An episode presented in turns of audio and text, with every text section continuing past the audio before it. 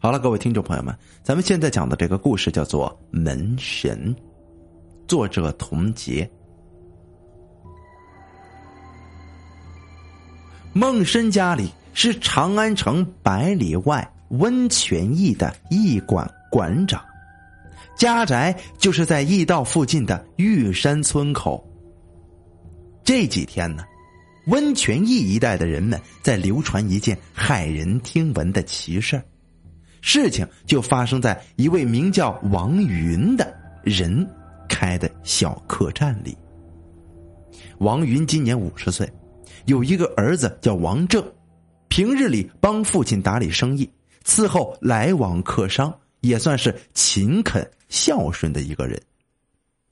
这天傍晚呢，天黑之后，客栈刚打烊不久，忽然有一个孤身女子前来叫门。王正开门去看。女子穿一身黄色衣裙，包着白色头巾，对王正哀求说自己是良家妇人，跟丈夫出远门到长安，前些天丈夫病死在那儿，她膝下无子，只能将丈夫停殡在当地，自己回乡找到家里亲人，才能回去收敛丈夫。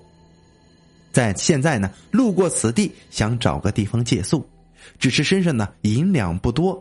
还希望店家多多的通融啊！王正让女子进屋，点灯细看，女子不过二十来岁，容貌生得十分美艳。王正便叫来父母，王云心善呢，就说：“哦，天色已晚，一个女子独自留在外边十分危险，留宿啊，没有问题。你你若是害怕，你可以到我的妻子的房间与她同睡呀。”女子感恩戴德的答应，吃过东西便随了王妻入内了。王妻呀，正在灯下做着针线活，便叫那个女子同坐。哪知这女子的技艺精湛呢？不到一个时辰，两件男子的成衣便做好了，而且针脚细致，比城里的裁缝都不成多让啊！王妻不由对女子生出了许多的喜欢，开玩笑的说。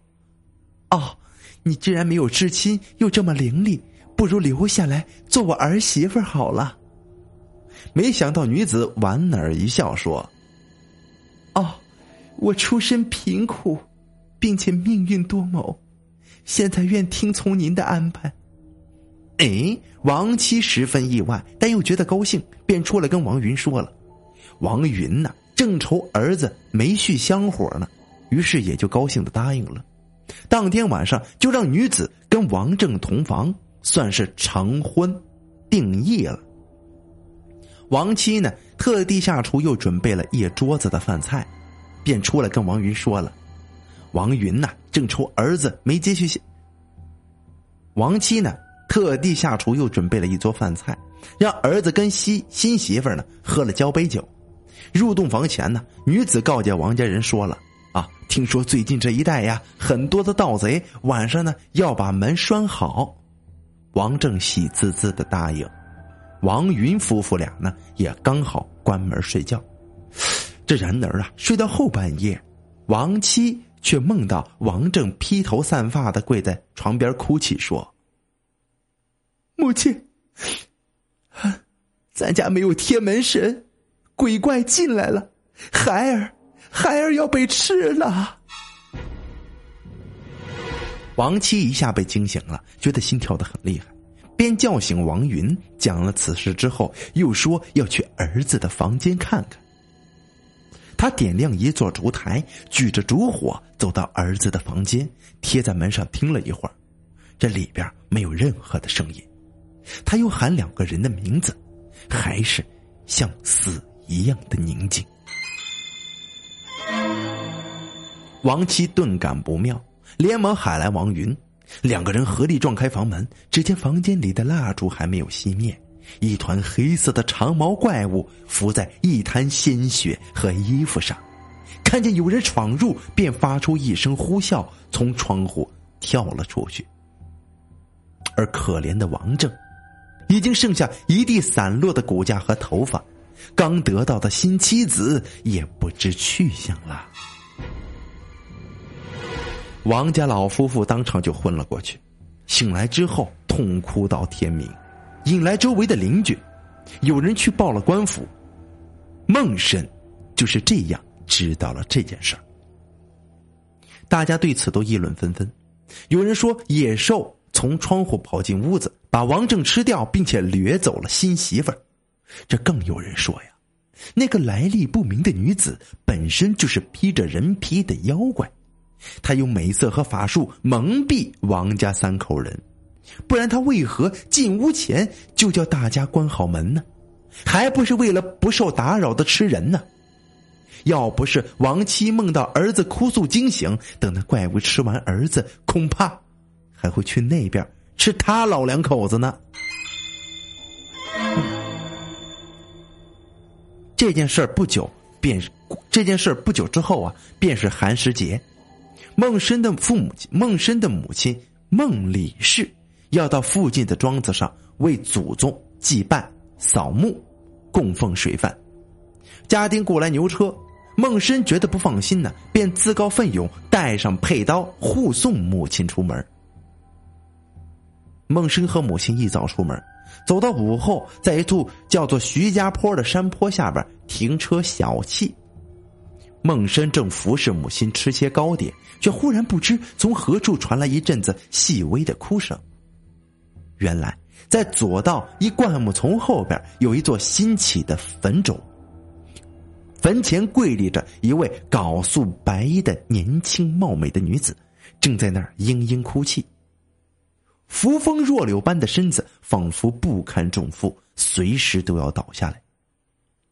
孟母是个心善之人呢，便遣丫鬟过去询问。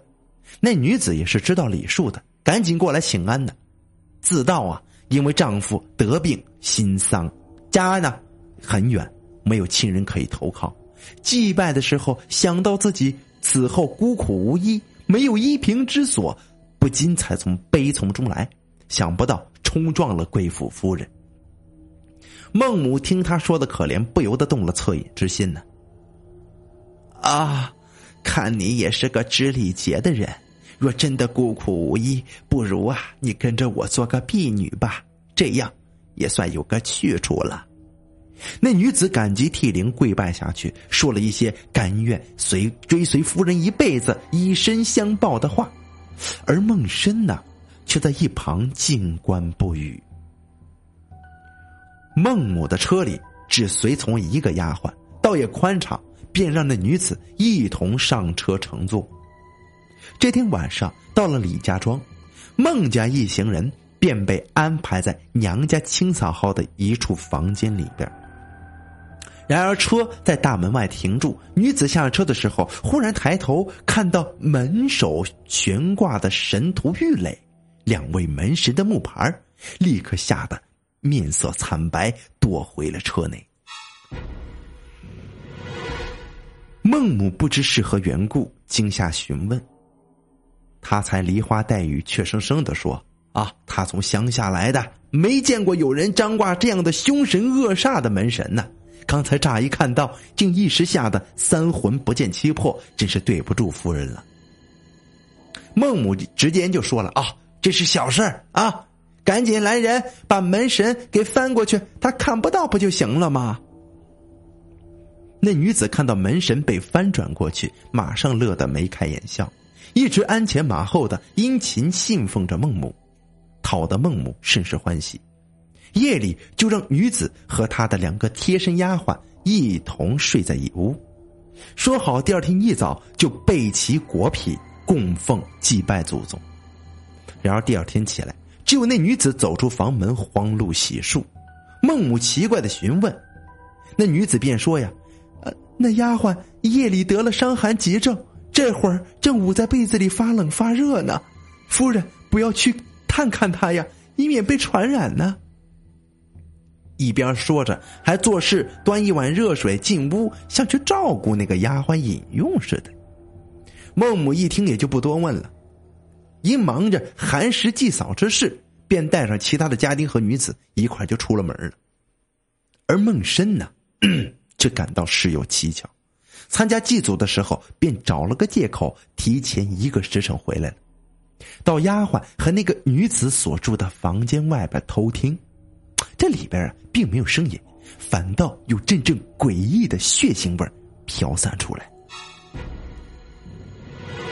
孟深当时就觉得心中不好，破门而入，就看到那床上有一大滩的血迹，丫鬟只剩的一套衣服和一堆头发，这碎骨被扔在被褥里边，他顿时就明白了，那女子很可能就是前日吃掉王正的那个妖怪，同样用化身年轻孤女博取人们的善心，居然被他家给撞上了。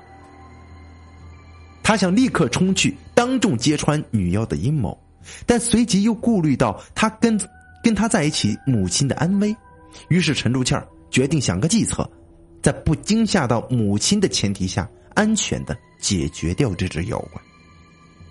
正苦恼之际，他在母亲家族中正好有两个与自己岁数差不多的姨表兄弟过来找他，他们都是自武自幼练武的男儿。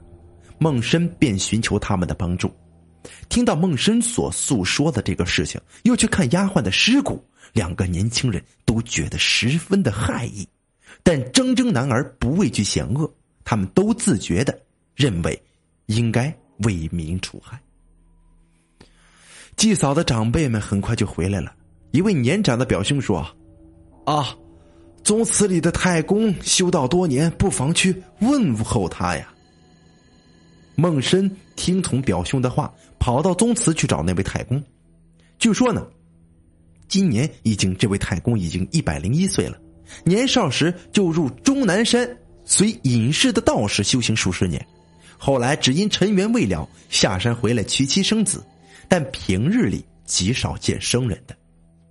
孟深前去说明来意，太公闭目，又掐算。那是一只修行百年的木豺狼妖啊！凭借在坟中心死的女子作为人身，但其不思修行正果，居然作恶到如此行径。但你们都是凡人，无法跟他正面争斗啊！只需要将他赶走就行了。说罢，又拿出一块木符，上边用朱砂画着符咒，说道。用的时候呢，用木符击打他，他就可以现出原形。孟深得到提示，欢天喜地的归来。孟深得到提示，欢天喜地的归来，与表兄弟们紧锣密鼓的合计一番。孟深结合昨日所见，就说了：“喂，那个食人妖怪似乎很怕那门神呢，而神徒和玉垒门神正是擒拿妖鬼的神仙呢。”我们不妨利用门神的力量，由此计划拟定，又去找来一大张坚韧的大网，安排好了。傍晚，孟母一行人归来，孟深等少年公子也装作在外边踏青游玩，刚刚回来的样子。两伙人在大门在大门外不期而遇，孟深去搀扶母亲下车。随伺候在母亲身边一直不离的女子，忽然看到大门上翻转过去的门神又被端正了过来，便吓得抱头蜷缩在车轮底下。孟母觉得诧异，孟母赶紧啊，孟深呢赶忙安慰母亲，让她进屋，这事儿让他来料理。与此同时呢，他从衣服中拿出太公教育的木符，扔到女子身上，那女子果然被发出灼伤似的惨叫。众多不明真相的家丁们都吓坏了，旁边的孟深看太公教授的方法如此奏效，立刻拔出腰间的佩刀，预备妖物反抗的时候好进行抵御。但那女子一双金光暴露的凶目，将人们扫视了一遍，像一只野兽般的猛地跳起，冲出人群，转眼就逃出包围，不见踪影了。孟深想要追赶，但担心一家人的安危。只得先回去向母亲禀告一切。母亲得知贴身丫鬟无辜惨死，又难过又害怕，让孟深再去询问族中太公，说那女子记恨返回来祸害咱们怎么办呢？孟深又去找祠堂的太公，太公捻着胡须笑：“神荼、玉垒两位神仙每夜巡视人间，这鬼物已经暴露了行踪，神仙自会捉拿，咱们凡人就不需要担忧了。孟深将信将疑回到家中，想不到这夜里春雷大雨，第二天雨歇如注。人们发现呢，李家庄外一棵老树根被霹雳给劈开了，其中啊有一副死去许久的女子尸身，旁边还有一只劈死的豺狼。检验过后，果然这豺狼是母的，众人都很惊叹呢。原来事情真如太公所料无差。好了，这个故事呢叫做门神。希望大家能够喜欢。